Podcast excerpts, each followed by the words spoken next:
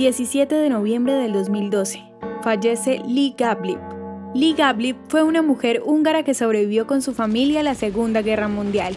Inició en 1949 en Haifa, Israel, una fábrica de abrigos que se creó gracias al préstamo de familiares y amigos.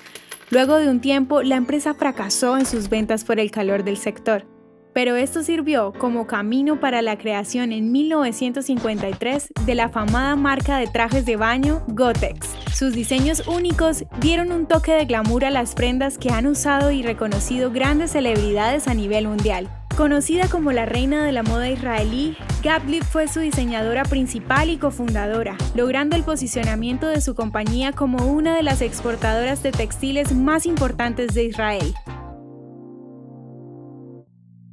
¿Te gustaría recibir estos audios en tu WhatsApp? Compartimos nuevos episodios todos los días. Suscríbete sin costo alguno ingresando a www.hoyenlahistoriadeisrael.com. Hacerlo es muy fácil.